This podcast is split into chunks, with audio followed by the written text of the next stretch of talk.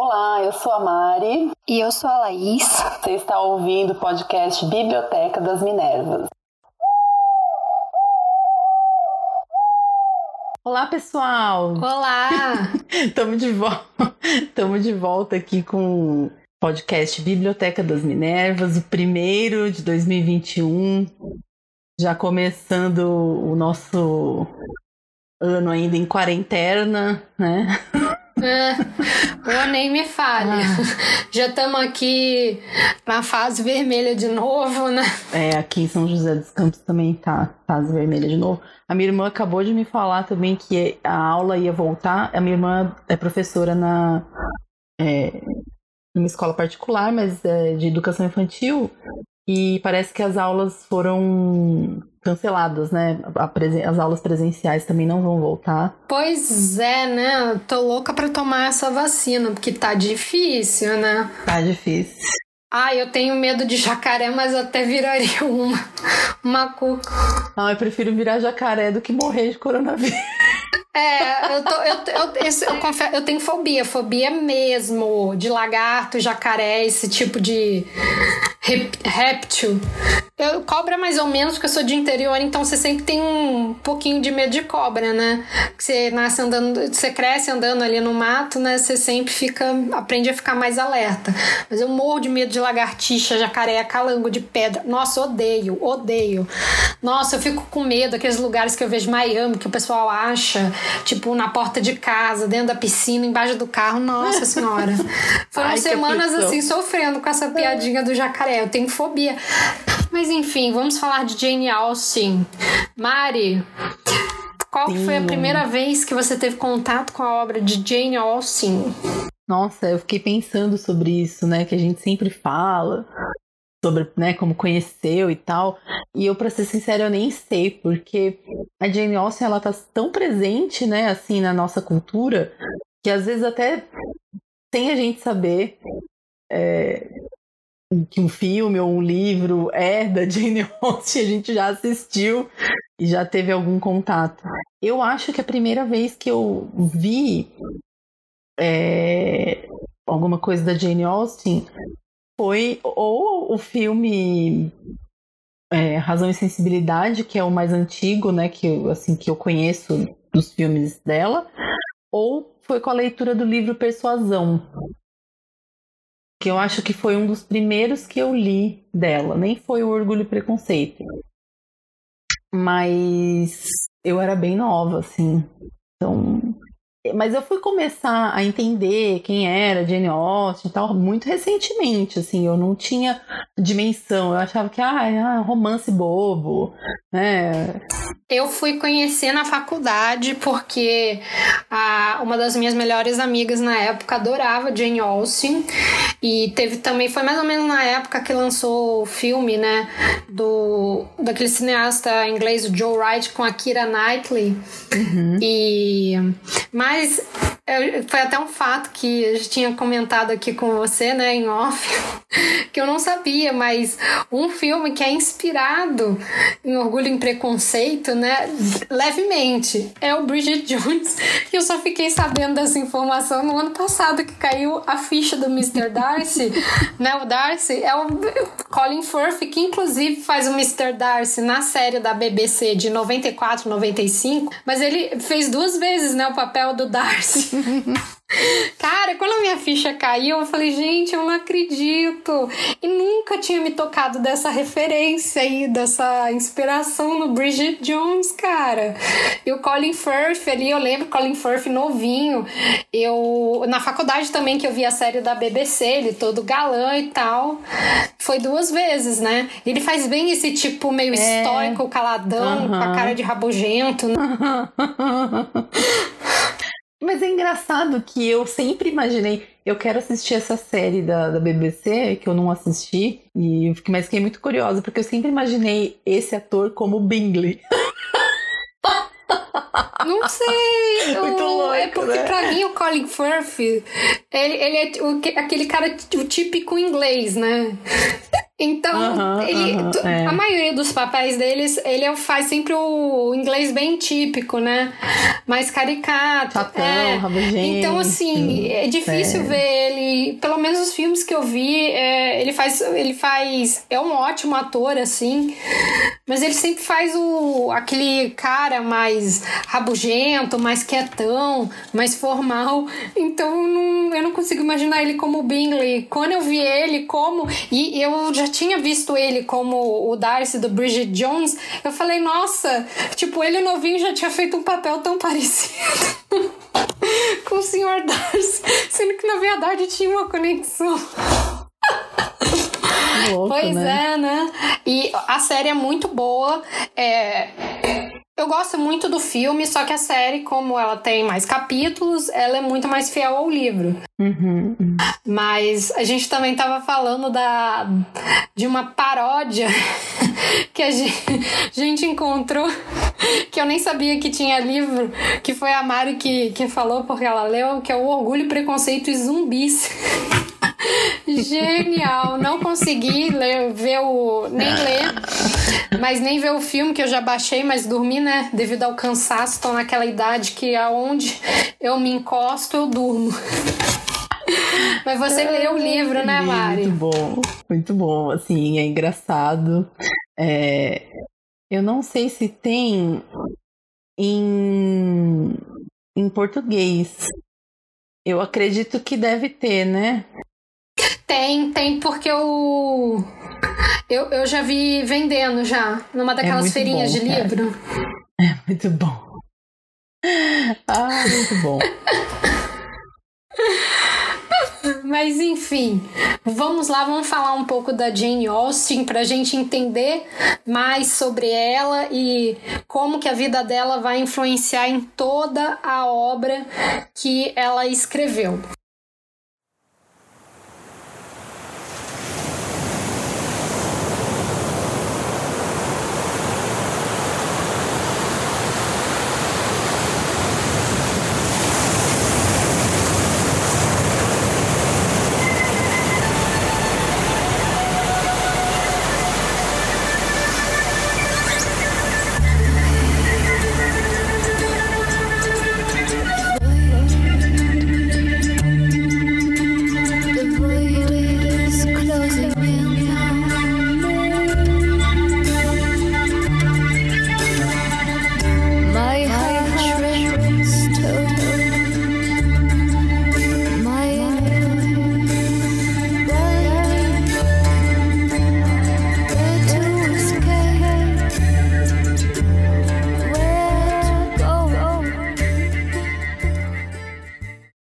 Fazendo agora um breve resumo da obra, Orgulho e Preconceito vai contar a história de uma jovem inglesa no século XIX que se chama Elizabeth Bennet.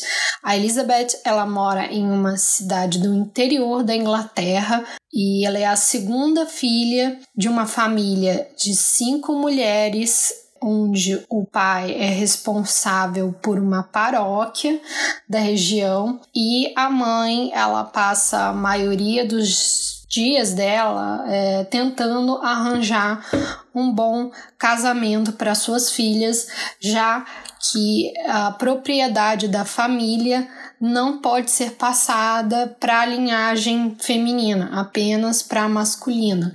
E a gente vai ver a partir do ponto de vista da Elizabeth como é que funciona essa sociedade essa sociedade aristocrática inglesa e principalmente o relacionamento dela com o Sr. Darcy.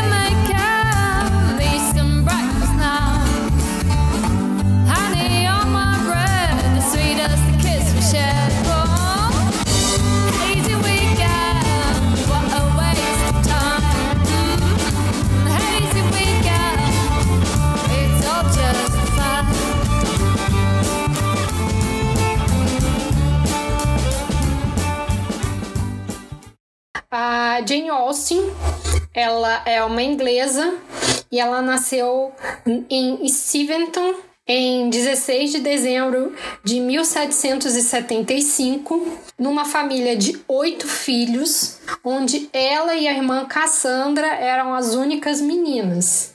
O pai dela, o George Austin, ele tinha três empregos. Então ele foi pároco da, eh, da igreja anglicana local. Ele era fazendeiro ele não era um fazendeiro muito grande, ele criava alguns porcos, algumas galinhas. É, e ele também tinha uma escola para garotos na casa dele. Ou seja, além das crianças dele, tinha os filhos dos outros que ele também educava. Ou seja, era uma casa muito cheia.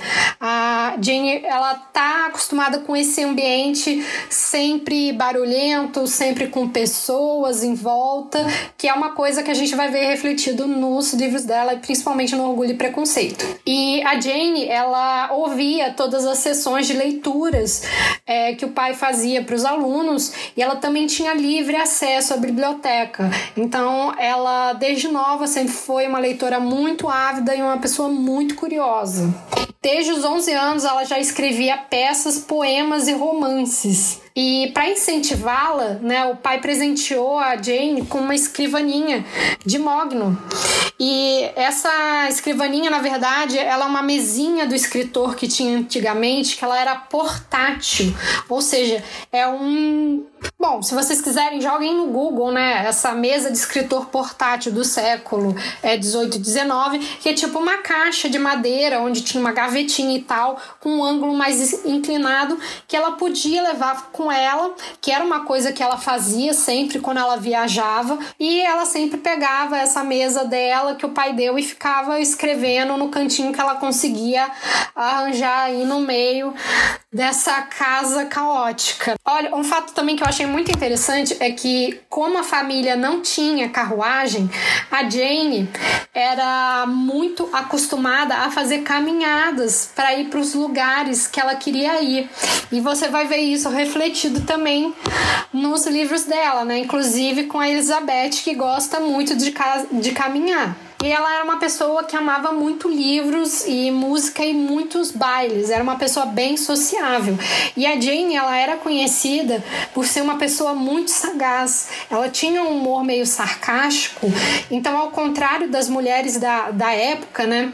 Ela era uma mulher que costumava responder, que dava umas tiradas mais irônicas. Então, ela tinha essa fama de ter essa linguinha mais afiada e comprida, assim como seus personagens, né? E a Jane, é, quando ela chega na idade adulta, com seus 20 anos, ela conhece né, a sua primeira paixão, que é o Tom Lefroy, que é um estudante de direito. Foi essa primeira grande paixão dela. Eles quase se casaram, só que a família dele reprovava essa união porque o Tom tinha 10 irmãos em casa. E a família muito paupérrima, né? É, quem ajudava ele financeiramente era o tio.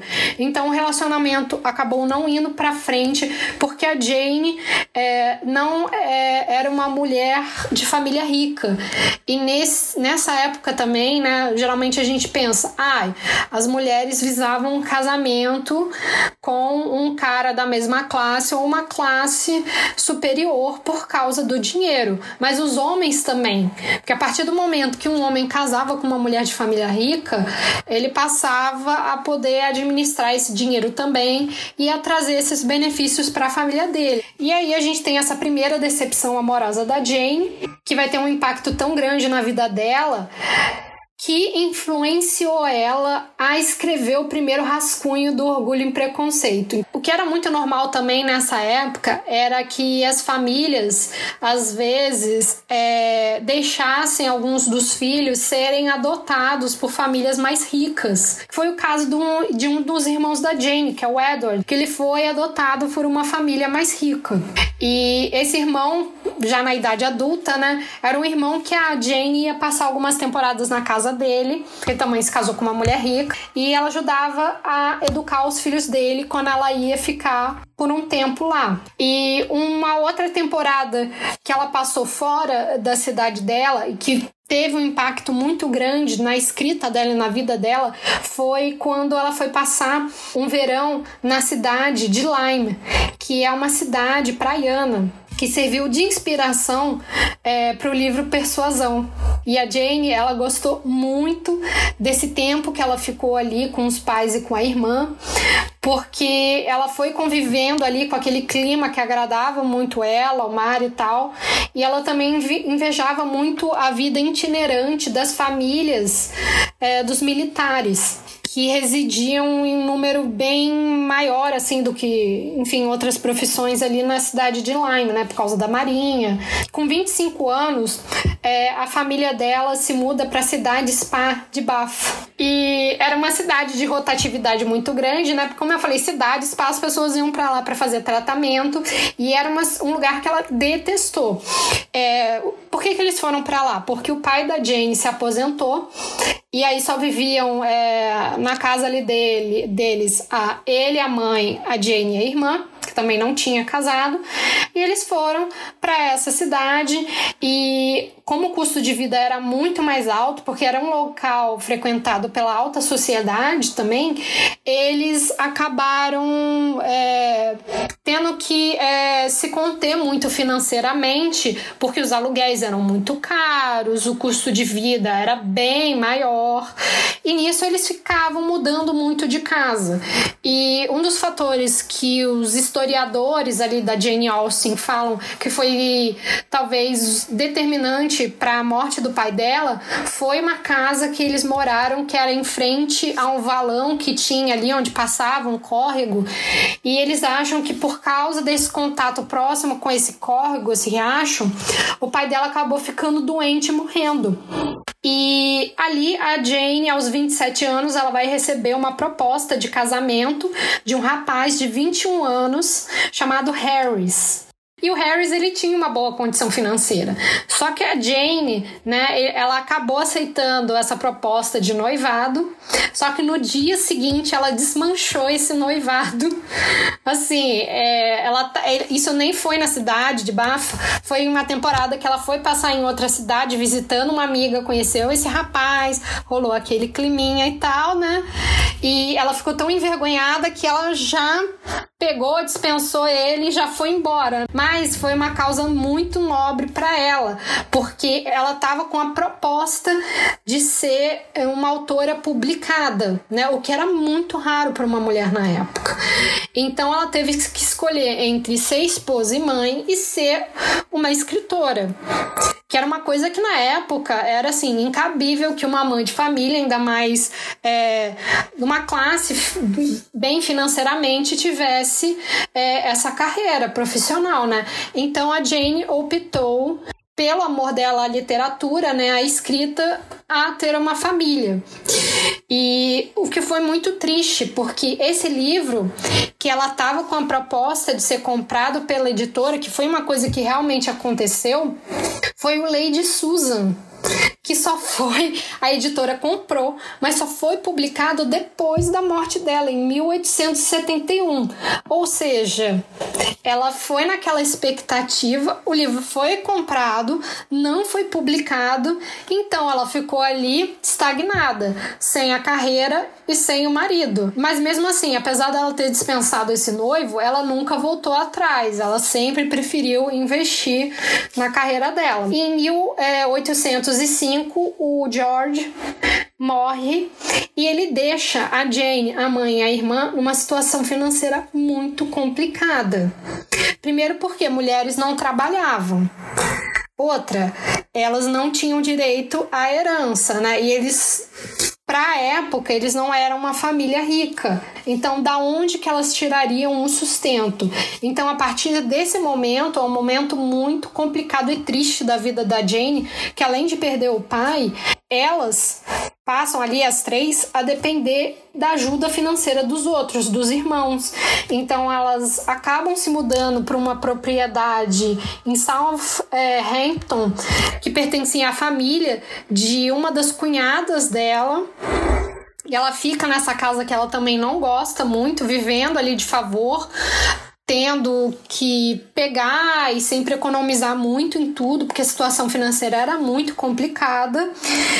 E três anos depois eles se mudam para Hampshire, que é uma propriedade que existe até hoje em dia e ela é muito famosa, que era uma propriedade de um dos irmãos da Jane, que tinha acabado de ficar viúvo, então ele colocou elas nessa propriedade, que era melhor, num lugar mais confortável, era um lugar que elas gostavam, e a partir desse momento a Jane ela começa a se dedicar a trabalhar nos rascunhos que ela tinha feito dos livros que ela tinha escrito na juventude. Em 1811 ela termina Razão e Sensibilidade e publica o livro, mas o sucesso dela só vem mesmo em 1813 com Orgulho e Preconceito, que se tornou assim um enorme sucesso literário que alavancou a carreira dela. Mas infelizmente, né, apesar da Jane é, ter conseguido agora um prestígio e ter se tornado uma autora que publicou mais livros e ficou famosa, ela não ganhou tanto dinheiro com Orgulho e Preconceito. O editor passou ali, né, uma perninha nela ali no contrato, enfim. Ela poderia ter ficado muito mais rica, mas não ficou por causa dos valores ali, que é uma coisa que ela vai até negociar no futuro com outro editor mais famoso. Mas foi o orgulho e preconceito e essa febre que teve com o livro que é, tornou ela essa escritora de prestígio, que era uma coisa muito rara na época, uma mulher se tornar uma escritora conhecida, famosa e publicada. E é, ela, com esse sucesso todo, ela se mudou para Londres, foi morar com o irmão dela, Henry, que era bancário, e lá ela escreveu Emma, né? E quando o irmão dela adoeceu, ela passou a administrar é, as próprias finanças, né? E lá ela também passou a ser publicada por um editor chamado John Murray, que era muito famoso e que era editor, o editor que publicava ali na, na editora deles nomes muito grandes, como Lord Byron.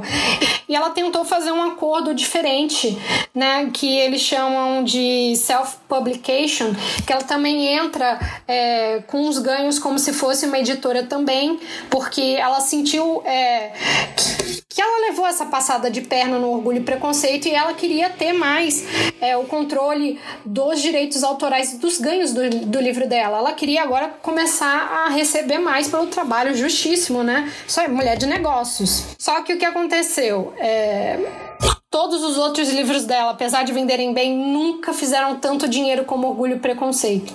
Então a fortuna que esse livro fez, ela infelizmente não viu, né? E também aconteceu uma coisa muito triste. Um ano após a publicação do Emma, a Jane ela ficou muito doente e aí ela voltou a morar no interior ela foi para Winchester para ficar mais perto do tratamento médico. Ela passou esses últimos meses de vida nessa cidade e ela ficou tão, tão mal que ela não conseguia sair na rua e mal conseguia andar de um cômodo para o outro. E a Jane acabou morrendo em 18 de julho de 1817 com a cabeça no colo da irmã Cassandra que estava cuidando dela. Na época, não, os médicos não conseguiram diagnosticar a causa da morte, mas hoje em dia especula-se que tenha sido a doença de Addison. Enfim, a Jane Austen se tornou essa autora com essa carreira meteórica, mas que infelizmente viveu muito pouco e morreu desse jeito tão trágico.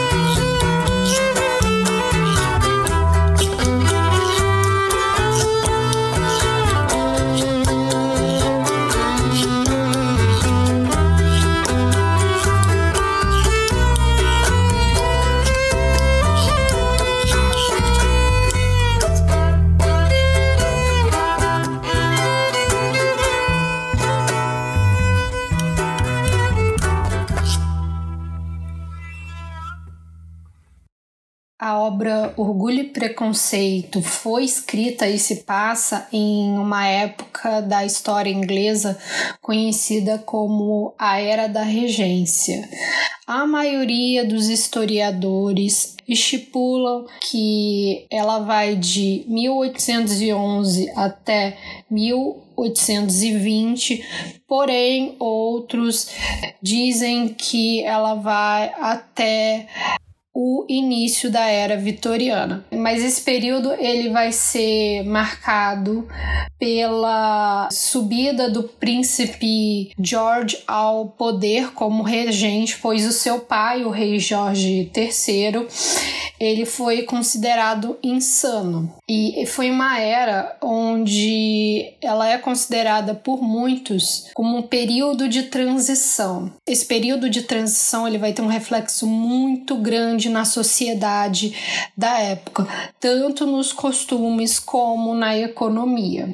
Ela vai ser muito marcada também pela guerra, por isso que a gente sempre vai ver muitas tropas de militares nos romances da Jane Austen, porque estavam acontecendo as guerras napoleônicas e também vai ser um período de grandes mudanças econômicas, onde a Inglaterra estava passando de uma potência agrária para uma potência industrial, ou seja, o surgimento ali da revolução industrial e das fábricas pautando um pouco nos costumes da sociedade da época, é na era da regência que a gente vai ver o surgimento da hipermoralidade que mais tarde vai ser bem marcante na era vitoriana. E todo esse reflexo dessas mudanças econômicas e políticas que estão surgindo é, vão ser refletidos nos enredos e nos destinos dos personagens dos romances da Jane Austen.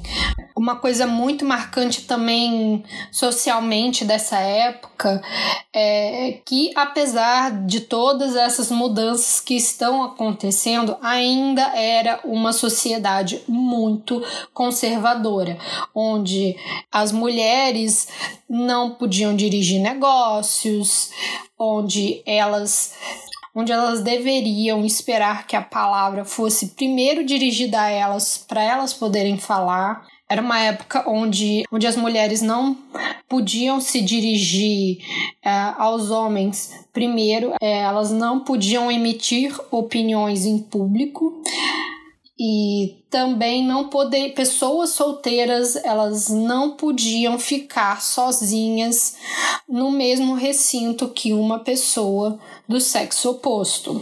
Existia uma formalidade muito grande que ainda é marcante é, dentro da cultura inglesa, onde as pessoas é, solteiras se tratavam pelo sobrenome.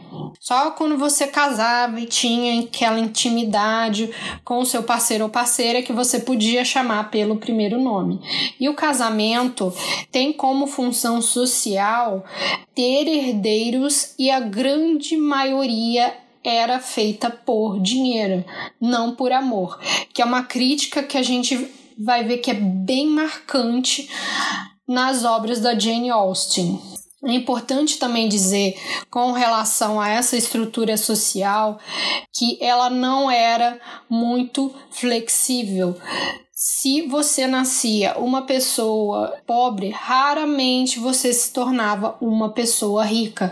Isso só vai acontecer, não que isso não pudesse é, ocorrer, mas isso vai se tornar mais comum depois, na metade do século XIX. Então, é, a gente, essa ascensão social era muito difícil, a não ser que fosse por casamento, salvo as raras exceções.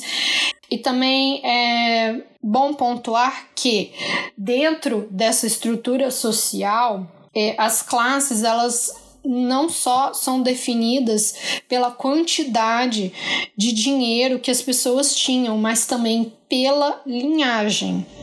E também é muito importante pontuar que o termo é, gentleman, que hoje em dia é mais usado para é, se referir àquele homem muito educado, o gentleman era uma palavra que era usada para se referir aos homens da nobreza.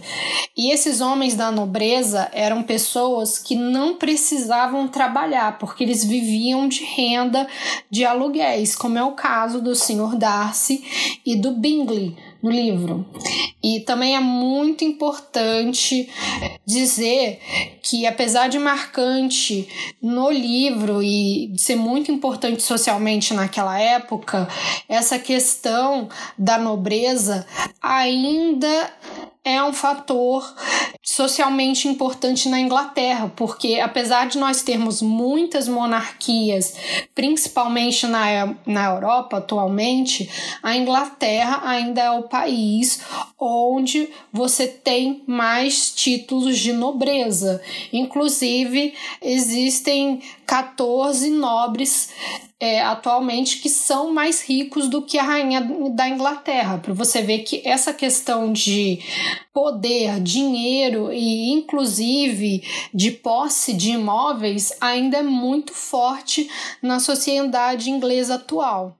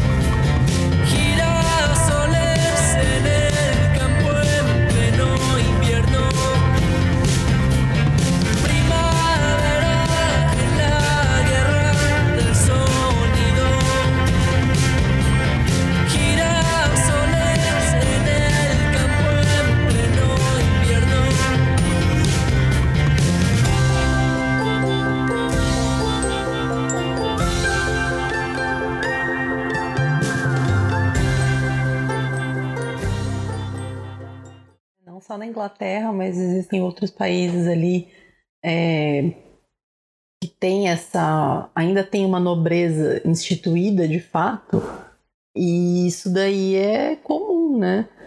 E o que, que esse povo faz? Vive de. vive de um, da renda que. da onde vem, né? Eu fico às vezes me perguntando assim, a nobreza da Inglaterra, a rainha da Inglaterra, meu, Rainha do quê, né? Tipo assim. É, hoje em dia ela é uma figura muito mais, assim, figurativa, né? É, então, mas é bizarro, não é? Assim, é, você vê que existe essa concentração de renda na mão dessas pessoas, é, concentração de propriedade não, e própria... títulos e tal, né? Se a gente passar. Eu, eu adoro The Crown, gente. Eu vi muito documentário da família britânica.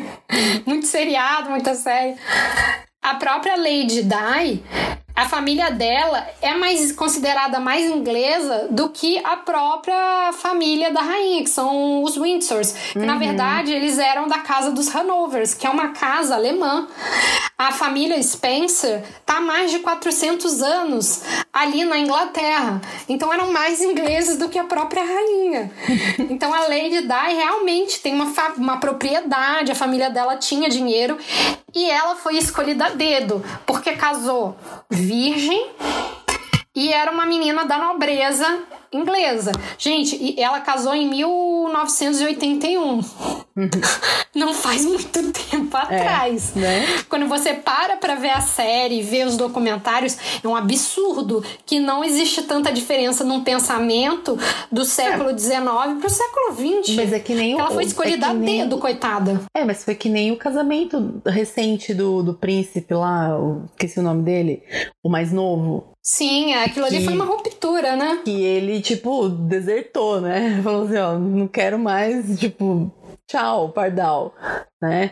E... É, mas ele ainda é duque. Ele ainda é duque. Não, ele só não é bem, príncipe. né? Mas é Ainda que- ele é cheio de grana, né? É, ele, ele vai perder o dinheiro, né? Porque, afinal de contas, é, querendo ou não, ele é herdeiro de tudo quanto é coisa. Mas, assim, tô dizendo, é, por não ter feito um casamento que era o casamento que se queria, né? E tal, tal, tal. Por exemplo, o outro príncipe lá também, que eu não lembro o nome, casou com a princesa. A Kate. A Kate era considerada classe média, mas é classe média alta, porque ela frequentava escola particular e tal. Não era É, tão não popular coisa- assim quanto o pessoal pinta, né? É, mas não foi uma coisa assim que, nossa, né? E né, ca- cada dia ela tem mais um filho, enfim. É coisa, né? Ela é, ela é, É, bem- a Kate ainda é de um pessoal que é uma classe média alta que eles chamam de posh, né? Tipo, a Spice, né? Posh, a Vitória. Posh é aquele pessoal, pra quem não conhece é, essa, esse termo, é aquele pessoal de classe mé- média alta, classe alta, mais assim, nariz empinado, né? Em inglês, um pessoal com grana que não gosta de se misturar com essa gentalha. Se a gente for parar para ver, a Inglaterra ainda tem muito esse pensamento muito aristocrático, né? De ainda ter muito esse pensamento elitista. Pessoas muito ricas geralmente ficam naquele círculo. Tanto que as pessoas hoje em dia usam esse termo posh para zoar esses caras assim, mais almofadinhas e tal. É, nessa época, no século XIX, como eu falei, não existia tanto essa é, mudança social. Porém, se você está pensando que a família Bennett era pobre, eles não eram pobres, não. As classes sociais que são mostradas no livro da Jane Austen são as pessoas da segunda e da terceira classe. A única exceção no Orgulho e Preconceito é a Lady Catherine, porque primeira classe é a nobreza, porque ela é lady, lady mesmo. Por isso que aparece até em itálico, né? Na, na tradução, né? O lady, que aquilo é um, é um título mesmo, né? É um título nobre mesmo. Agora, a família da Elizabeth não era pobre.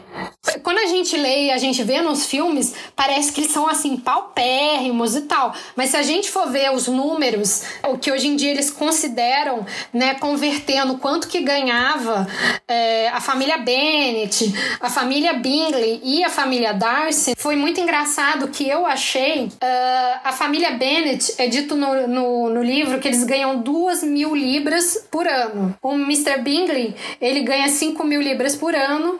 E o Darcy, que é o mais rico ali, ele ganha 10 mil libras por ano. Que isso na época, para você ser considerado classe média, você tinha que ganhar 50 libras ao ano. Mas se a gente for ver em números hoje em dia, esses são dados que eu achei de 2017, tá, gente? Óbvio que teve uma inflação aí e os cálculos agora são outros, mas os números não mudam tanto assim. O cálculo que eu vi foi feito em dólar. Então os valores que eu vou falar aqui, você pensa que eles são maiores ainda porque a libra, é, se você for converter para libra, porque a libra sempre foi mais cara que o dólar, tá?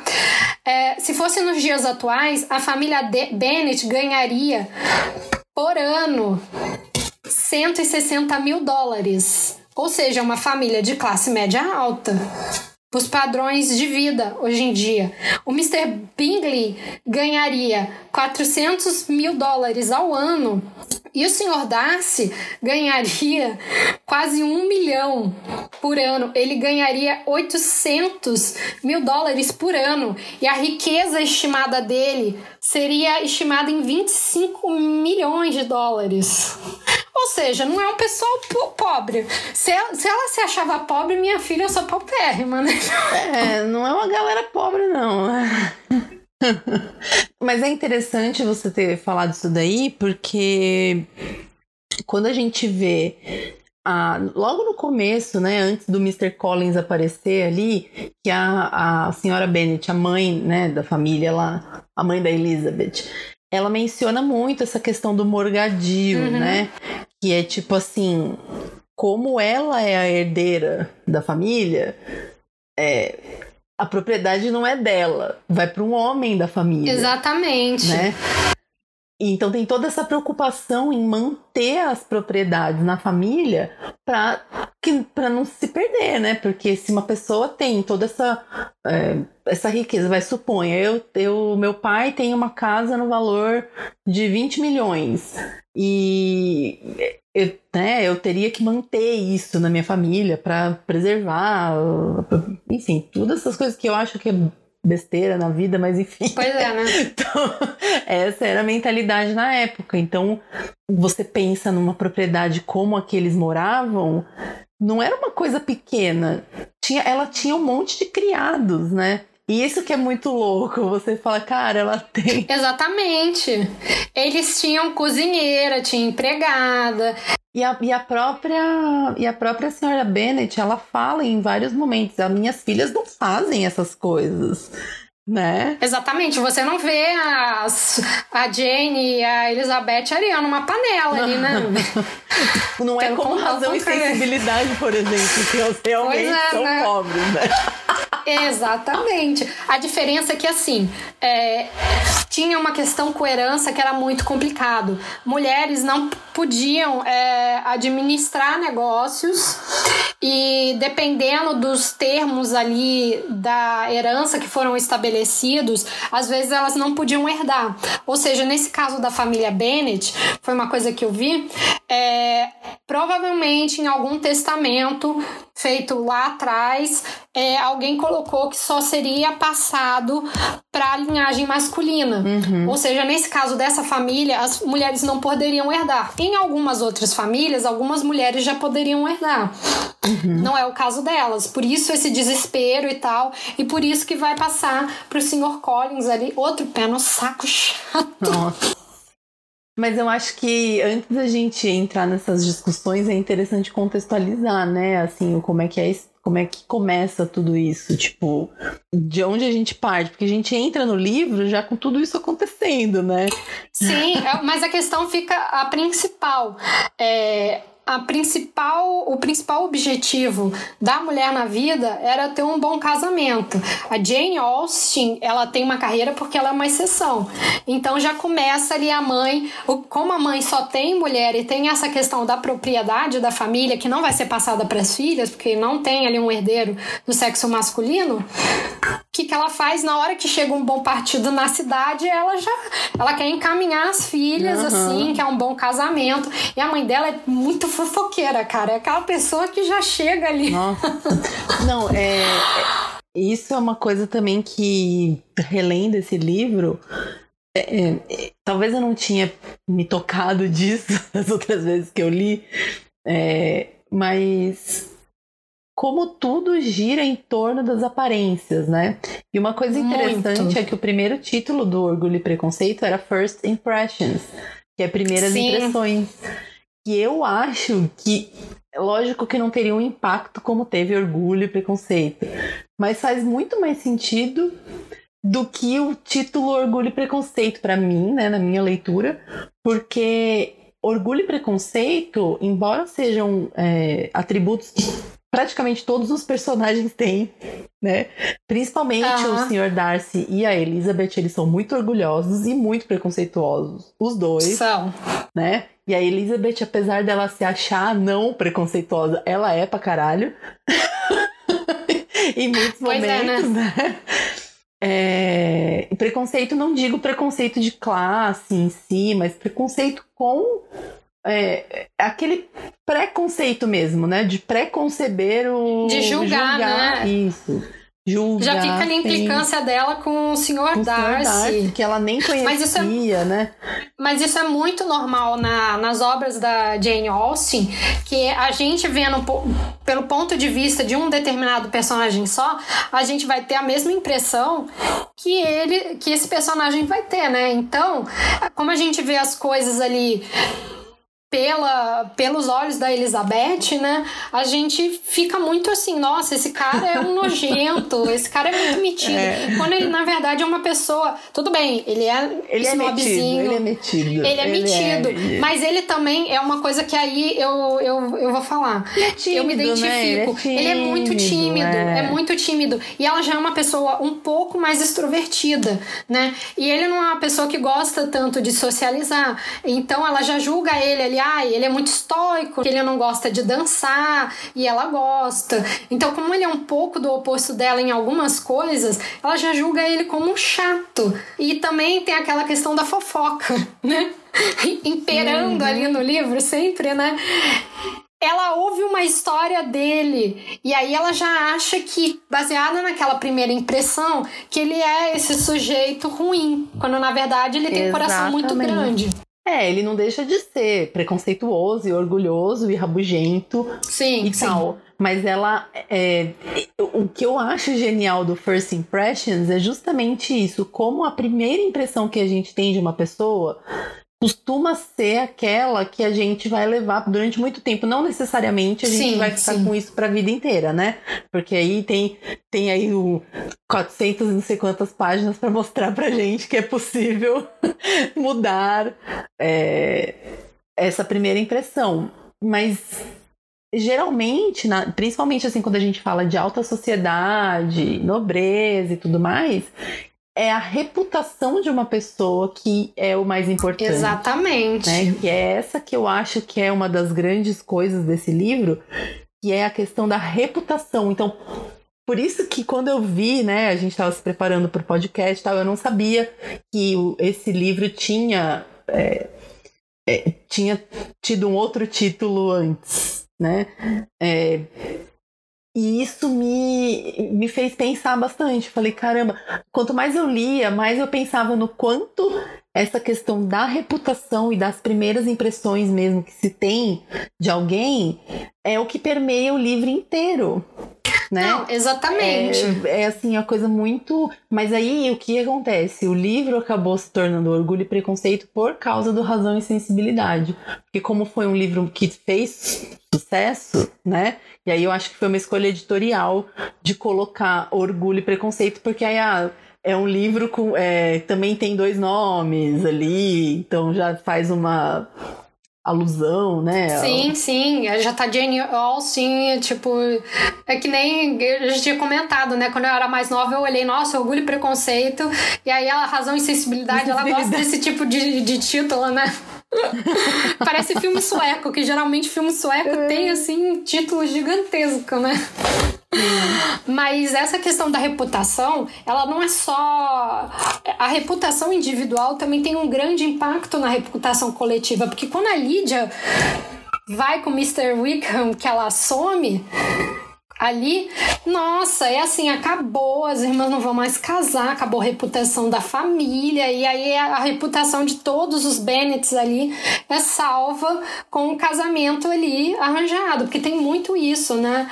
É, o que um faz respinga nos outros, mesmo que elas sejam uma exceção ali disso tudo. É, é muito interessante quando tudo começa a acontecer de fato, então que o senhor Darcy pede ela em casamento e aí ela acha um absurdo. Ele é, aí ela fica sabendo que o Wiccan vai casar com a outra por dinheiro e aí tipo tudo começa a acontecer. É muito, eu achei muito assim, eu não sei se foi proposital da parte da Jane colocar isso ou se realmente era assim, né? A Elizabeth, ela realmente se deixa levar por tudo. Ela não tem, ela não cria um julgamento próprio do que ela realmente sente. Então, primeiro é assim, todo mundo fala que o Wiccan é legal e ela, né, ela se deixa seduzir por ele. Então, ai, o Wiccan, nossa, não sei o que lá. Mas não com uma paixão, né? Que nem a Lídia, por exemplo. Ela ela é mais comedida, né? A Lídia, na verdade, ela é bem impulsiva, né? É. Ela só quer arranjar um macho ali pra ela que tá bom. Ela, inclusive, casa é. muito, é muito nova, né? É. Mas então, né? Porque também tinha toda a questão de não podia namorar nessa época. Sim, né? e, mas também tinha Então- a questão de que ela pula a ordem, né? Porque primeiro casa a mais velha pra depois casarem as outras. Depois casar as E outras. ela inverte sim. essa ordem, fazendo essa loucura. E essa loucura só não é legal, assim, poderia ser uma coisa legal de Sim, acontecer sim. no livro, no sentido de uma ruptura de fato. É- é- isso só não é bem, né? Tipo, nossa, que legal, ela fugiu com o amor da vida dela, sei lá, enfim. Porque o Wiccan é um idiota, né? A gente já, É, um golpista. a gente já fica sabendo que ele é um- uma pessoa horrível. Sim.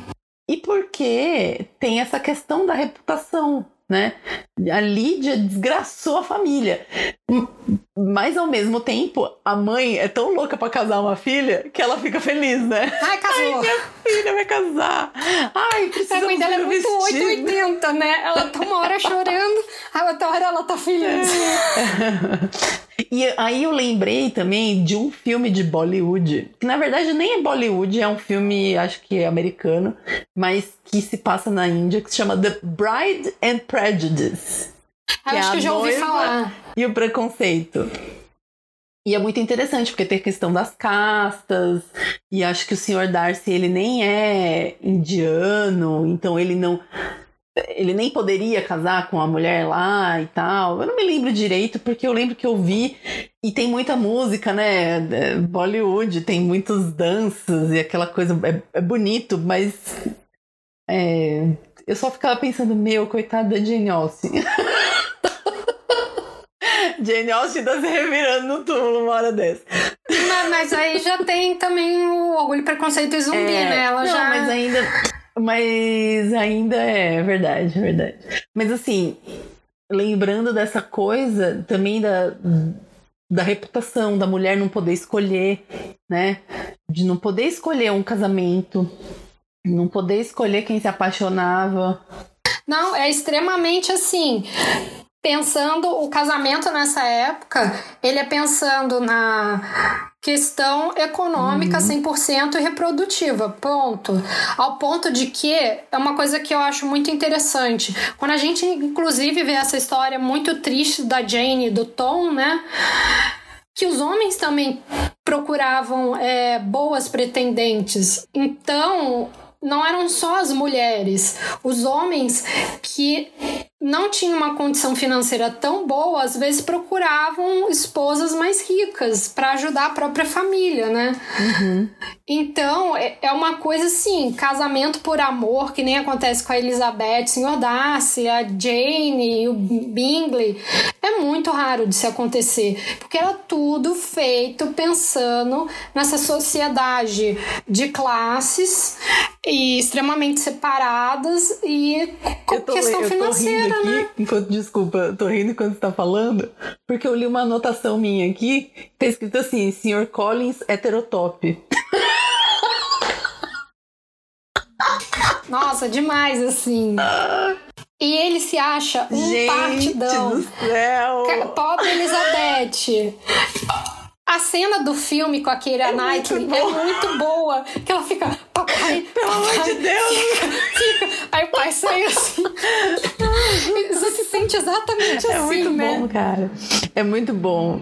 Gente, é uma autoestima, assim, homem hétero branco cis, Não, e ela fala, pra, ela né? fala pra ele, meu, eu tô realmente, eu tô recusando o seu pedido, você não tá entendendo? Você não tá entendendo, E ele fala, não, eu sei que você está fazendo isso porque é, faz parte do decoro das mocinhas. Não, não é, eu realmente não quero casar com você. Não, e a ideia que ele muito tem de bom. casamento é assim, é extremamente objetiva, Aham. né? Aham. É, ele precisa porque ele tem essa paróquia e tem a pressão porque tem essa lei, de, então é, esse clérigo ele tem que ser casado para dar um bom exemplo ali para as pessoas da paróquia. Então ele tem que procurar uma esposa para ser a dona de casa, mãe dos filhos dele e tal. E ele também pensa na questão da objetificação da mulher, inclusive da beleza também. também, né? Uhum, Porque uhum. tinha, tinha isso. E, e, cara, é muito bizarro. É, é tudo tão mecânico, o pensamento dele é tão mecânico que você fica hoje em dia muito assustada. Muito Mas assustada. é que isso pra gente, né? Eu acho interessante a gente falar sobre essa questão do casamento no século XIX, no século XVIII, XVII, né? Nos séculos passados. E pra gente hoje é tão normal você casar com por, por amor, né? Você escolher uma pessoa. Aqui no Brasil e no nosso contexto, né? Sim, De Porque mulheres brancas de classe mais né, média tal é, em São Paulo né, no sudeste do Brasil então a gente tem esse recorte em que a gente vê que isso é, é é uma escolha mas a gente já tinha falado em outros podcasts até sobre a questão do casamento infantil né É, a mulher ainda hoje passa por essas situações, né? E tem muitos países, inclusive na Índia, sim. essa questão das castas, né? Das as classes sociais muito marcadas. Ninguém pode escolher, na real, nem os homens, né? Mas eu, eu não sei se a gente já chegou a mencionar num podcast. Tem até um documentário que estava na Netflix, não sei se está mais, mas é o que eles entram muito choque cultural, principalmente nos Estados Unidos e tal. É quando essas essas famílias vêm uh, principalmente do Oriente para o Ocidente e os filhos nascem ou são criados dentro da, no, do nosso pensamento da nossa sociedade ocidental e não querem casamento arranjado. Então tem muito essa questão dessa desse choque entre gerações, porque eles não necessariamente querem casar com uma mulher. Não só é indiano, indiano gente, tem paquistanês, enfim, uhum. tem várias outras é, culturas, outras sociedades que ainda tem essa questão do casamento é, arranjado. Então tem esse choque muito grande porque os pais querem arranjar e os filhos já estão ali totalmente ocidentalizados e dá muita briga. Eu vou até procurar aqui para ver o nome, mas é esse ator indiano que ele faz esse documentário que é mostrando, né, é, esse processo dele, que ele namorava com uma menina é, branca e depois eles terminam e aí ele tenta fazer esses encontros aí com outras meninas, não lembro se era indiano ou paquistanês, Patel geralmente é indiano, né? E, e, ele conversa com as meninas também desses encontros arranjados que também cresceram ali nos Estados Unidos. Mas, mas você sabe que ainda é, existem comunidades judaicas também nos Estados Unidos que tem muito isso, né? Eu me lembrei de um filme que, lógico, né? Filmes também são caricaturas e tal, mas representam ali também a realidade, né? Que é um filme que é até com Edward Norton e o Ben Stiller. Eu não vou lembrar o nome do filme. Ai, que um é um rabino e o outro Isso. é um padre. E aí o rabino tem que casar, né? Ele, a família dele fica querendo arranjar casamento para ele, por, justamente pelo mesmo motivo, né? Um rabino, ele tem que dar um bom exemplo para a comunidade e tem que ser uma mulher judia, né? Tem que ser uma mulher da comunidade. É, então a mãe dele fica querendo arranjar casamento para ele. É, então, como isso ainda é comum na nossa sociedade, porém a gente não tem tanto contato com isso, né? Então a questão do, do ficar com alguém por amor é uma coisa muito pós-moderna, digamos assim, entendeu? Em, em, termos de casamento mesmo, porque o casamento ele é, tem culturalmente, historicamente falando, um fundo aí de preservação do nome, da reputação, do patrimônio e até se a gente for pegar em sociedades primitivas, né, assim mais primitivas que eu digo, mais de povos originários, né, é, usei um termo infeliz, mas é, essa coisa de juntar as famílias, né, de fazer acordos de paz, então vamos casar as nossas famílias. Isso é muito, isso era muito comum e é muito comum, né? Então, não que eu concorde com isso, né? Pelo amor de Deus, não me levem a mal. Mas é um aspecto da nossa sociedade que a gente tem que levar em consideração, né? Que a, o casar-se não significa que duas pessoas se amam, né? Infelizmente. Pois é. Gente, só para atualizar a informação, o documentário que eu falei do rapaz indiano tal, com os pais ali querendo casar com uma moça indiana, é, o nome é Meet the Patels.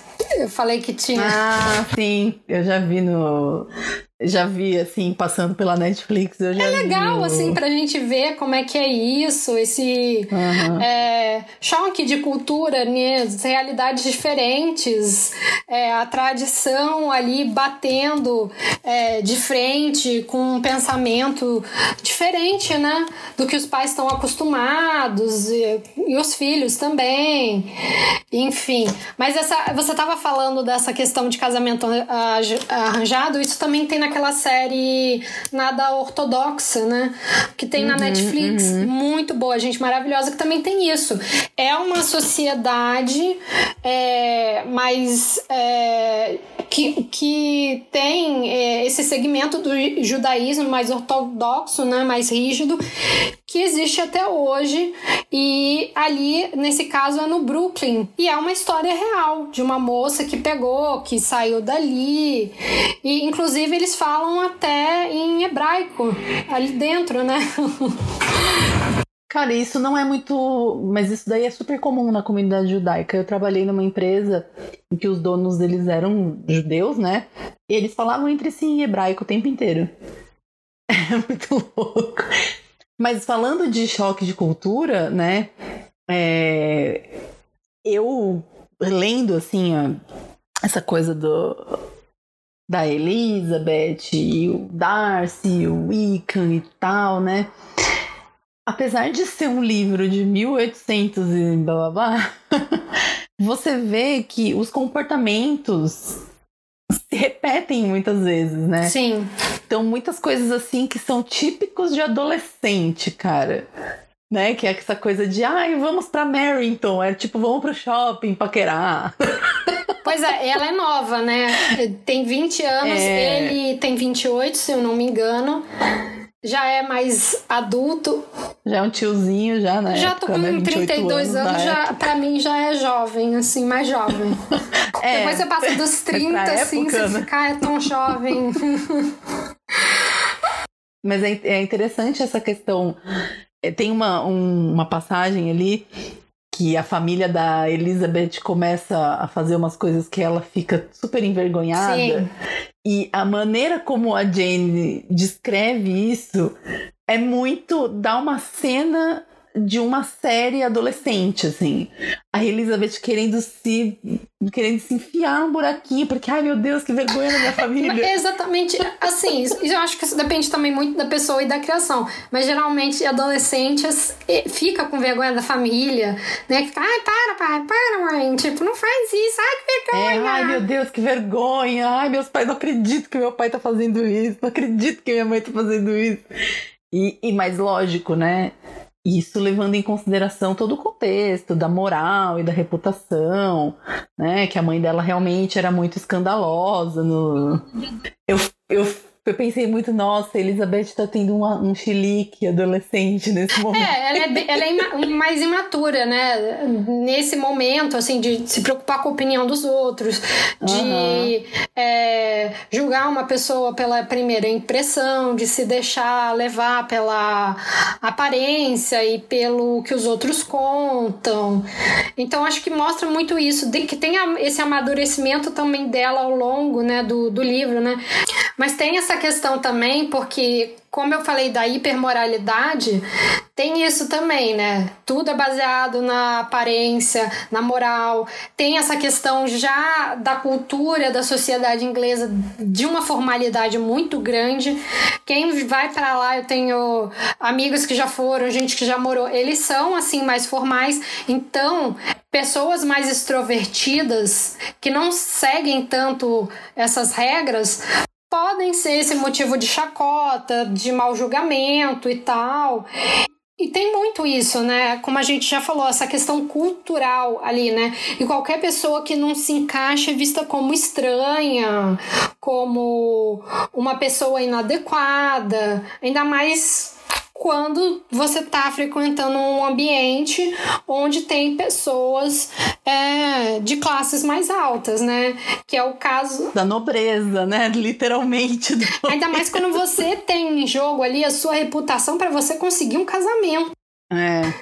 Sim. Porque tem isso no livro também, né? Ai, tem a Jane e a Elizabeth que se comportam, mas a família já é um pouco mais despirocada.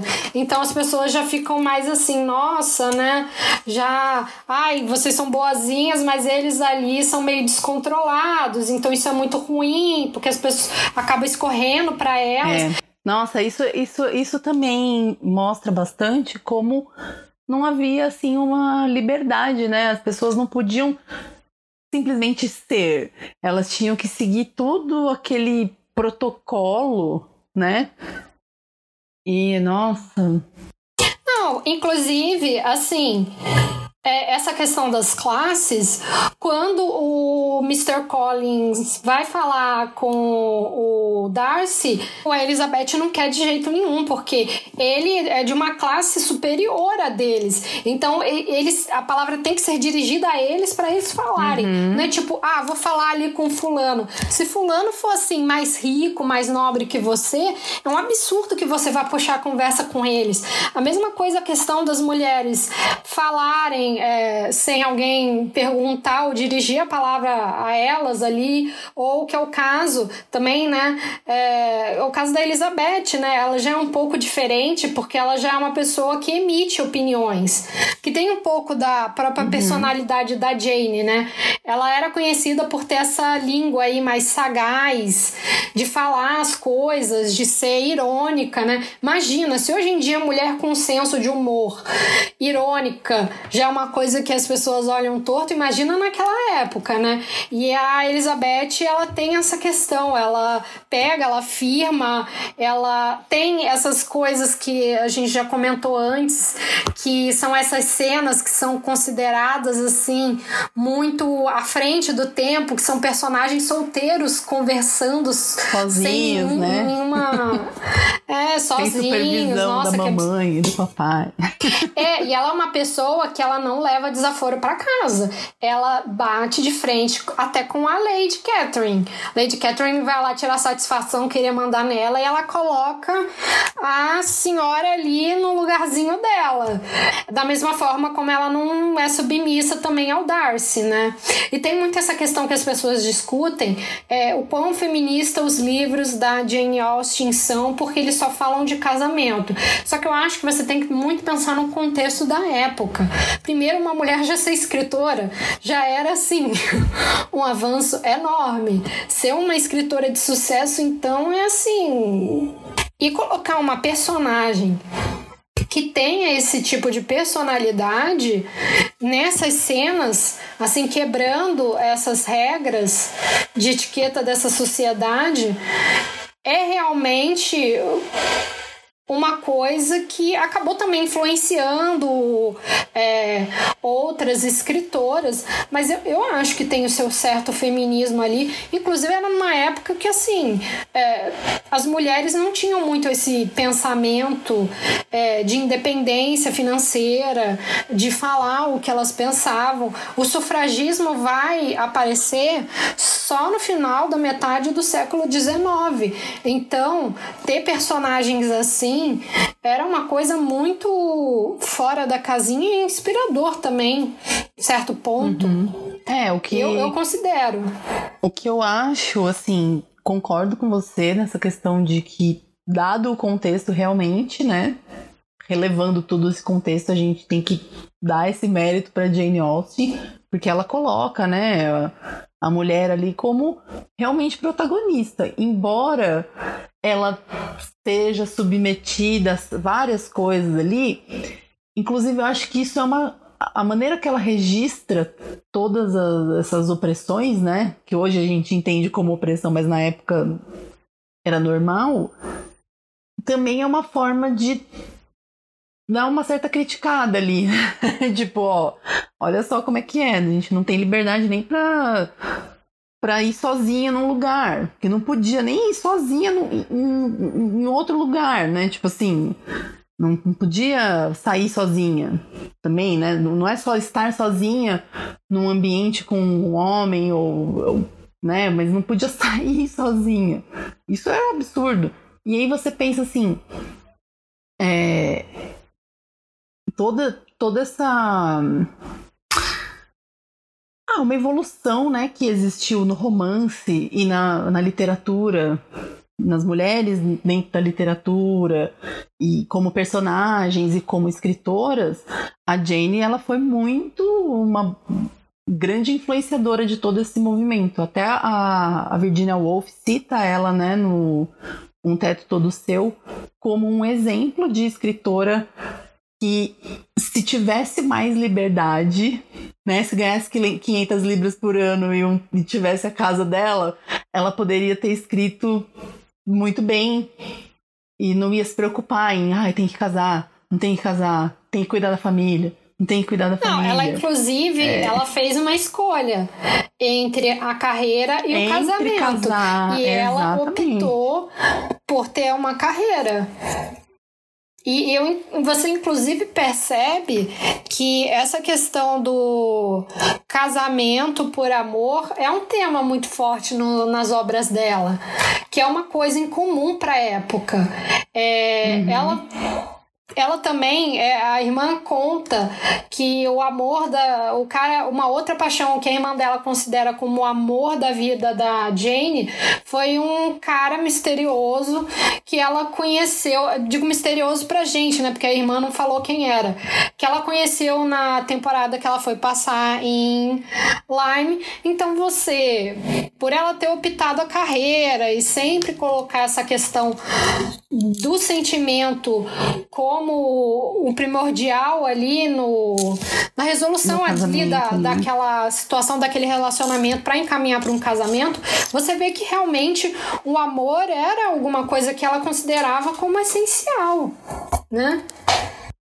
E é, acho que a gente pode chegar ali no, no encerramento, digamos, desse podcast, falando sobre então um grande ponto culminante do livro, né? que é Elizabeth e Mr. Darcy, né? Ai. É, posso, posso começar falando? Pode. eu penso.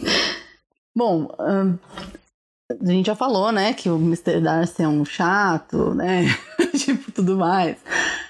É, mas eu duas coisas que eu acho que é importante observar nesse relacionamento. Primeiro, a Elizabeth, ela ela é uma pessoa romântica, né? Assim, a gente vê que ela né, numa, é, ela expressa essa opinião muitas vezes, né, que é a opinião da Jane, provavelmente, é. de que o casamento não deveria ser assim, só uma coisa prática, né, e tal.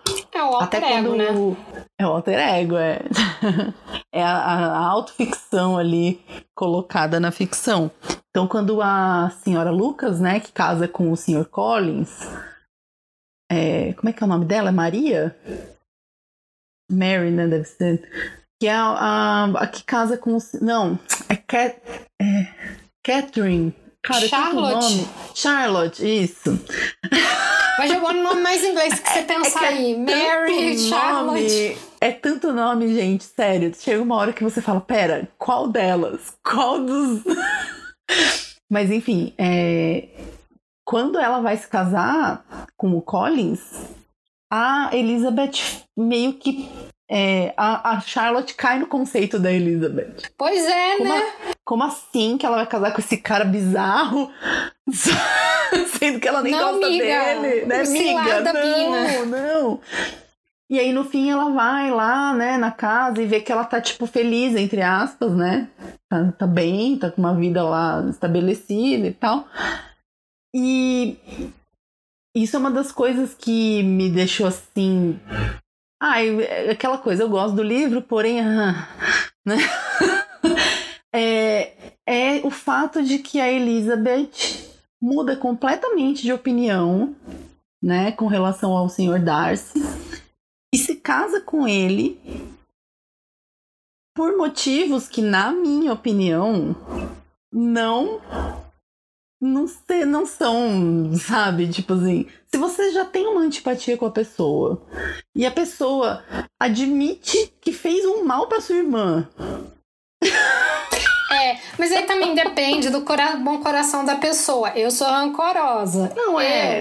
é, é. Eu, não sou, eu não vou dizer que eu sou rancorosa, mas assim, você já não tem uma inclinação a gostar da pessoa.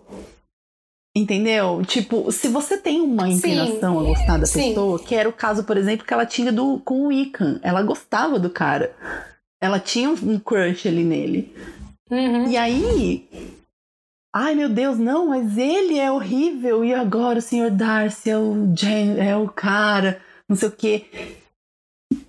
Eu fico me perguntando o que fez ela mudar tanto assim. Porque ele não fez. Na, na minha concepção, é, ele só fez aquilo porque ele queria casar com ela. Ele não fez de bom coração. Ele não foi lá e ajudou a família de bom coração. Ele fez isso porque ele queria casar com ela e ele sabia, ó, o Sr. Collins deu, deu a letra, que mulheres re, rejeitam da primeira vez. Mocinhas, quando querem, rejeitam da primeira vez. Então o Sr. Darcy não desistiu, porque ele não parou de ir atrás dela né? E isso me leva a uma coisa que, assim, eu acho um pouco preocupante, né? E eu acho que se repete muito na ficção e no romance, de modo geral, né? Que é a mocinha sempre muda de ideia com relação ao macho escroto. É, ai, né? É muito, sabe, o cara tóxico. Eu também concordo. É, mais pra época, e pensando também. Acho que também. Se a Elizabeth é um alter ego da Jane, talvez ela, ah, não sei, vou dar um, um, final feliz pro meu alter ego, mas por questões também editoriais, é. como a gente já viu no caso da Mary Louise, né? Uhum. Às vezes se ela chega assim, olha, vou ficar sozinha, aí o editor vai falando, não, não, não, as pessoas querem um final feliz. Então, é no isso não dá pra né? saber. Verdade. Sim. É, exatamente. E então eu fico muito pensando nisso. Eu também sou da opinião assim, tudo bem que as pessoas falam, ah, quando você conhece, ele é um cara de bom coração, mas é aquele negócio, é, a gente sabe muito bem, quando a pessoa tá afim de te ganhar, ela vai fazer mundos e fundos, vai mover ali para te ter. Então, até que ponto ele fez isso porque ele é uma pessoa realmente muito bondosa ou porque ele é bondoso e quer pegar ela também. Se ela tivesse falado, ah, obrigado, mas eu não te quero não, ele ficaria de boa com essa rejeição. Outra coisa que eu também acho muito chato, que é uma coisa que se faz muito em livro e em filme, que é uma coisa que você vê muito refletido na sociedade e eu como uma pessoa impaciente, eu detesto, é essa que questão masculina da perseverança quando é rejeitado. Que a gente vê no Sr. Collins, no Sr. da. Não quero. Não, mas você vai mudar de ideia. Não quero. Não, mas não sei o que. Não quero. É exatamente isso que eu tô falando. Porque e não precisa acho... nem sentimental. Tem que ser físico. Quantas vezes uh -huh. você não foi numa balada e o cara, uh -huh. ah, tô afim. Não, obrigada. Eu, tenho a política das três, das três, dos três avisos. Não, obrigada, mas eu não tô afim. Não, mas me dá uma chance. Eu, a, a, a minha segunda geralmente é um aviso mais grosso. que eu sou assim, né? Sutil que nem coisa de mula. Eu já falo, eu falei para você que eu não tô. Enfim, aí o cara geralmente continua insistindo, até que você rasga e manda o cara dar o fora. E eu sempre fico, ai, mas meu Deus do céu, você não me quer, e eu aqui não sei o que. Cara, eu conversei isso com uma amiga há um, muito tempo atrás. Essa questão de você ficar romantizando essa perseguição tóxica masculina quando tem rejeição é a pior coisa que tem, sabe? É tipo o Sr. Collins ali, não te quero, e o cara, não, não, mas é com doce. Ou, ah, se eu insistir um pouquinho, ela cede. Isso não, é mas muito... eu sou tão bom. Hã? Mas eu sou tão bonzinho. É. Né? Os caras não, mas eu sou tão isso, eu sou tão aquilo, como é que ela não me quer? Nossa, eu sou um bom partido, né? né? Eu, hoje em dia, como o pessoal até fala, o famoso nice guy, né? Que é, pra quem não hum. conhece o termo, o nice guy é aquele cara que é todo legal até você rejeitar. E aí ele se transforma e fica jogando na tua cara que, nossa, mas eu sou um cara muito legal e ninguém vai te querer porque eu não sei o que, mas eu fui educado com você, eu falei com um jeito. Nossa, meu filho, não fez na, nada mais do que a tua obrigação como pessoa civilizada. Não, e assim, o que me deixa muito puta, né? Desculpa até. Agora eu já apelei, né, pro palavrão. Mas o que me deixou, assim, muito. Eu fiquei realmente indignada, porque quando eu tinha assistido ao filme, eu acho que o filme mostra mais as expressões das personagens Sim. e tal. Então fica meio subtendido ali que tem uma tensão entre os dois, talvez, né? Mas isso é uma, é uma leitura do filme. Sim. Isso não tá no livro.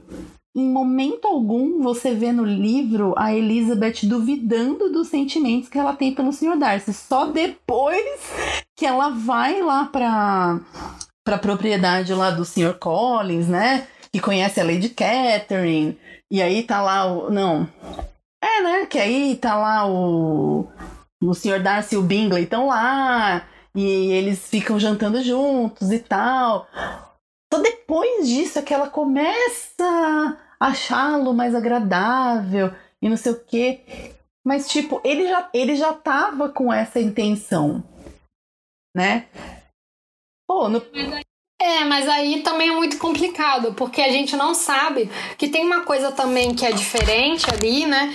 É, que o relacionamento dele, se você for para ver, é, ele é construído mais na base das pessoas irem se conhecendo, inclusive para romper essa barreira das primeiras impressões que podem ser erradas. Porém, fica essa dúvida: ela realmente tinha uma ideia errada dele ou ele já é interessado, porque tem muito isso, né? A pessoa, quando ela tá afim de agradar, ela vai mudar a personalidade. É tipo, eu já passei por isso num relacionamento. E no começo do relacionamento, nossa, flores, era lindo, é. maravilhoso, era uma pessoa. Seis meses depois, que já tá uma coisa mais firme, vira outra pessoa e você fica, ué, mas uh -huh, quem que é esse uh -huh. daqui, sabe? Não é o mesmo cara do começo. Óbvio que as pessoas mudam para melhor ou pior, enfim. Mas às vezes, que é uma coisa que me incomoda, que geralmente as pessoas querem muito agradar no começo do relacionamento e depois, quando você vê a pessoa, é, é, é outra, assim. E, e, você fica pensando, né? Ele realmente tá sendo agradável porque ele tá ali querendo conquistar ela ou foi essa impressão errada que ela teve e que tá se desconstruindo com a intimidade? Inclusive, Inclusive, outra coisa assim que eu acho que é muito tenso, assim, é que aquela carta que ele escreve para ela, cara. Meu, se, sério, se um cara escrevesse uma carta dessa para mim, tudo bem, né? A parte que ele conta a versão dele, eu acho que é legal ele ter feito isso, né? Ter contado a versão dele sobre o que aconteceu com o Ican e tal, tal, tal. E aí ela fica chocada, meu Deus, é, não, porque ele também tem o direito de se defender, ele. né? E no fim é a própria irmã dela que faz isso, né? Mas ele falou eu ele, cara, ele fala que a família dela é isso, a família dela é aquilo, que ela é de uma classe inferior. Ele fala isso, cara. Eu tenho que. Estou passando por cima do meu orgulho. Nossa! Para, para, nice é, guy, para declarar nice a minha paixão. Cara, sério. Tudo bem, vamos levar em conta o contexto da época. Tô levando, né? Tal, acho que. Mas ele, ele, tá, ele tá querendo confete fazer assim, uma coisa humana. Uhum. Tá fazendo o mínimo, sabe? Que é evoluir como ser humano. Eu, eu tô é. brincando aqui é o nice guy, mas é tipo isso, é. sabe? Ai, eu tô deixando essa questão aqui de lado. Nossa, filho, você quer jogar na minha cara o quanto que você tá. Quão bom coração você tem fazendo isso, quanto que você me ama. Gente, hoje em dia você fica assim, ai, que boy lixo, sabe? Ah, vai catar um pouquinho, pra não falar um palavrão. É, e, o, e eu, eu nossa, acho... eu pra mim já tinha dispensado. Bye bye. Mas eu acho que o interessante de tudo isso é que no fim das contas, a Jane Austen, ela não. É, eu não, não vejo impresso nessa história, no, no desfecho da história, uma aprovação ou uma reprovação ao que ela conta. Ela simplesmente Sim. conta a história, né? A gente vê tudo ali pela perspectiva da Elizabeth, que, ai, nossa, e tal, casamento, casando, né, aquela coisa, ai, o senhor Darcy mudou, né, e eu só consigo me lembrar, até anotei aqui, né, que guardadas as contextualizações históricas, né, e do contexto social e histórico da, da época, isso só reforça a ideia de que a mulher pode mudar a sua visão com relação ao homem e que os sentimentos mudam, né? Ah, e tal. Mas, meu, se ele fosse um cara pobre, ela mudaria de opinião? Tem isso, né? Não Tem sei, essa. a Elizabeth é uma pessoa ela, como você falou, ela tem os preconceitos dela, mas eu não sei, eu, eu, eu acho que ela é uma personagem que tá estabelecido ali que ela vai, tipo, é uma pessoa que quer casar por amor. Eu acho que se ele fosse Óbvio que se ele fosse pobre, ele não tinha conseguido fazer um monte de coisa, fazer né? um monte de coisa, exatamente. É tipo, ajudar a irmã dela e tal. É, então, assim, mas assim, acho que se, se ele fosse um é cara é pobre, ela não ligaria para casar. Mas a história também não teria o mesmo rumo. Não teria o mesmo rumo. Sim, e é essa é. questão, assim, que me incomoda um pouco. É aquele casal que briga, briga, briga. E, ah, tá bom, vamos aqui ficar junto. Brigar é normal, isso é, acontece. Mas, assim, antes de casar já tá uma brigalheira danada. Imagina, nossa. E também tem uma coisa que, assim, eu acho que depend, também depende muito de como as pessoas levam o relacionamento. Realmente, os opostos. Eu não acredito que o oposto se completa. Mas você, por exemplo, ele é muito antissocial, ele é bem mais caladão, ele é bem mais na dele e ela é uma pessoa mais sociável. Será que eles estariam dispostos a ter um, um relacionamento com uma dinâmica que iria funcionar? Né? Será? Porque assim. Mas, mas para ele, casar com uma mulher sociável é um benefício. Sim, porque a mulher fazia a imagem da família. Uma mulher sociável, prendada. É, uhum. Tanto que é uma coisa que a irmã do Bingley pega no pé, né? Ah, mas você não toca, você não desenha. E ela. Uhum. E, e, é uma crítica também da Jane Austen para isso, né? Nossa, para que isso tudo, ah, né? Pra quê? Uhum. Mas o para ele tem essa questão, né? Sempre é bom, ainda mais ele é uma pessoa que é muito reservada, porque nessa época, ainda mais dessa transição é que você já tá começando a formar essa ideia da família burguesa, apesar de não ser ainda o, o caso, Período. contava muito essa questão da imagem que a mulher passava para a sociedade, a mulher no público, né? E eu, é. eu tava lendo isso até num livro muito interessante que eu tô lendo pro mestrado, que é a História da Mulher no Brasil, que na sociedade burguesa do século XIX e do começo do século XX, muita coisa era pautada na reputação da esposa das mulheres da família.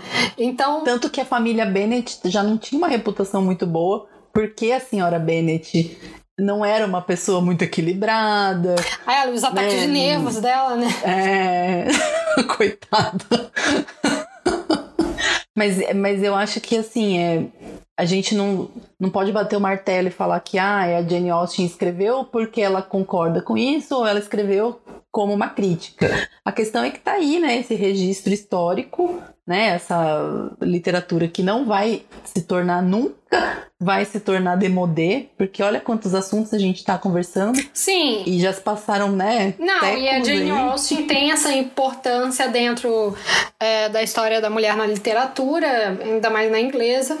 E tem essa questão de que é uma personagem, apesar dos temas dos centrais dos livros serem os casamentos, não são os únicos que são abordados e são personagens que elas quebram toda aquela construção social do que uma mulher deve ser. Porque a Elizabeth, uhum, uhum. ela. A, a, última coisa que ela vai fazer é levar desaforo para casa. Ela não faz o que é mandado, o que é esperado. Apesar dela ter uma coisa ou outra da etiqueta formal ali da época que ela ainda fica, né? Como o caso do Mr. Collins, assim. Tudo bem que ele é muito presunçoso, né? Mas ao mesmo tempo, assim, quero falar com a pessoa. Ele gosta de aparecer. Ele é bem pavãozinho, né? Ele adora aparecer. É, Só que uh -huh. também tem aquela questão, ele não se importa, tem essa quebra, ele não se importa com essa questão social. E ela se importa, ela tem esse defeito também, né? Mas também é, é uma personagem muito humana, ela não é idealizada, ela comete erros ali dentro e, e ela evolui. O que eu acho, é, como eu falei, a gente tem que ver o contexto da época. Imagina você, mulher, lendo o livro de uma escritora, algo fora do comum, uma personagem assim. Isso é muito inspirador. Uhum. Eu acho que tem, tem os seus pontos positivos, tem os seus pontos negativos, mas é aquele negócio, a gente também não vai saber o que aconteceu com eles depois do fim, né? depois que veio o fim do livro. É. Às vezes eles ficaram de boa, às vezes é. não. Mas, mas se a gente for pensar na, no, é, no conjunto da obra da Jane Austen, essa temática da, da, da persistência masculina, da quebra de barreiras entre as, as, classes sociais, isso é uma coisa que permeia tudo ali, né? É, e é bem interessante, assim. Eu acho que a, se eu for dar um saldo, assim, né, indo agora para os pontos positivos e negativos, né? Acho que a gente pode comentar já essa se a gente gostou, o que a gente mais gostou. Ah, pode ser. Eu, eu, eu gosto dessa questão da Elizabeth ser essa personagem totalmente fora da caixinha do que é esperado. Ponto negativo para mim é toda essa questão do Sr. Darcy. Para mim, eu acho ele muito problemático, mas também a gente tá assim. já se passou mais de um século, inclusive, né, dois já, né, que esse livro foi escrito, então muita coisa mudou. Às vezes, uhum. na época, ele era um cara assim, nossa, um cara tem que ser muito bem resolvido para ficar com uma mulher assim. Isso para a leitora na época era tipo boy dos sonhos. Hoje em dia que a gente já derrubou muitas barreiras, a gente olha e fala: "Hum, não sei não, obrigada, viu, miga?"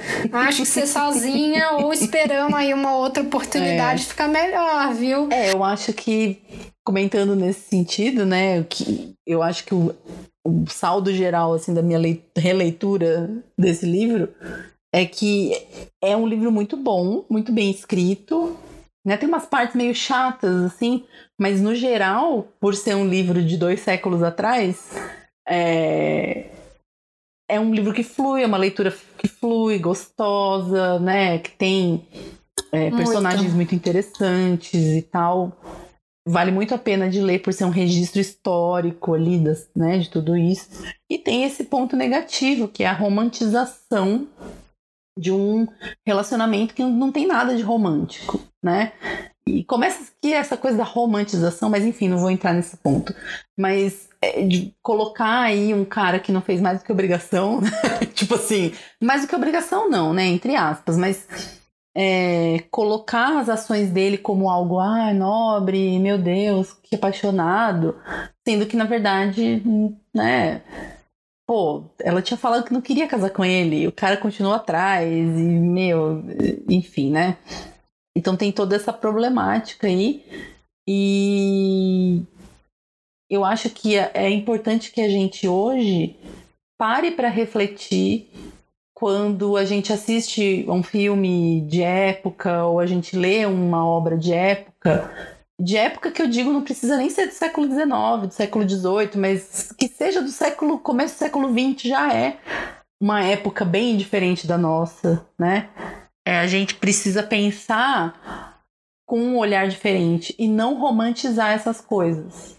Porque o que me incomoda muito, principalmente em Hollywood, é quando eles pegam uma história dessa e aí todo mundo fica, ai, porque o Mr. Darcy, ai, porque o Mr. não sei o quê. Exatamente. Ai, porque não sei o que lá. E, gente, olha que problemático que é esse relacionamento, né? É tipo romantizar 50 tons de cinza, né? É, exatamente. E, e, infelizmente, esse pensamento é o que gera a romantização de relacionamentos tóxicos, né? A gente não pega um documento como algo histórico, mas a gente vai reproduzindo essa romantização meio que inconsciente, né? Sem refletir.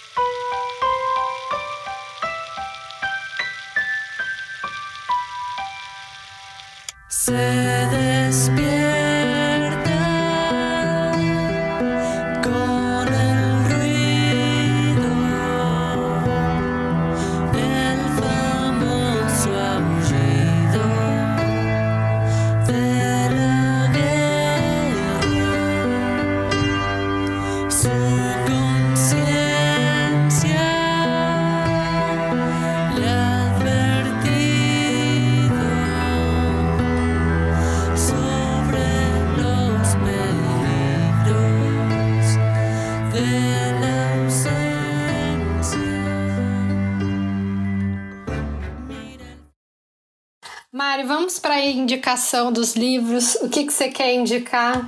Olha, é... eu tenho lido umas coisas assim, não muito até o final, porque, né, essa loucura da vida.